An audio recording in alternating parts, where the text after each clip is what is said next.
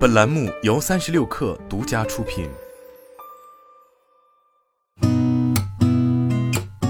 八点一刻，听互联网圈的新鲜事儿。今天是二零二三年三月二十四号，星期五，早上好，我是金盛。三十六氪获悉，腾讯探寻计划昨天正式在京启动。据介绍，该计划由腾讯联合产业伙伴、投资伙伴和生态伙伴共同发起，旨在连接创新技术研发方和产业力量。推动前沿 CCUS 技术走向规模化应用。针对网传贵人鸟预制菜产品已经有成品，对此，贵人鸟证券部工作人员回应，公司预制菜的产品是子公司金鹤预制菜产业园在做，今年三月份刚成立，还没有那么快，所以公司没有接到这方面的通知。天猫举办一场针对核心品牌商家的小规模闭门沟通会，阿里巴巴中国商业板块总裁戴珊出席。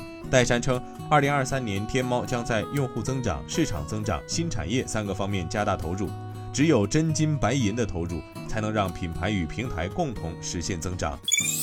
华为发布华为 P 六零、Mate X 三两款旗舰手机。P 六零系列最大的卖点是长焦镜头进光量大幅提升。据余承东介绍，P 六零实现了业内最大的进光量，对比 iPhone 十四 Pro Max 进光量提升了百分之一百九十一。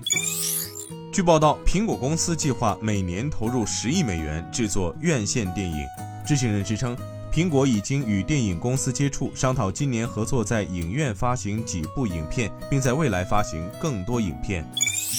澳大利亚设计软件公司 Canva Incorporated 正在加速向数字办公产品的扩张，在其套件中添加人工智能工具，以更好地与微软公司和谷歌竞争。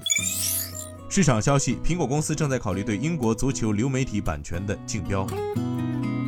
今天咱们就先聊到这儿，我是金盛，八点一刻，咱们下周见。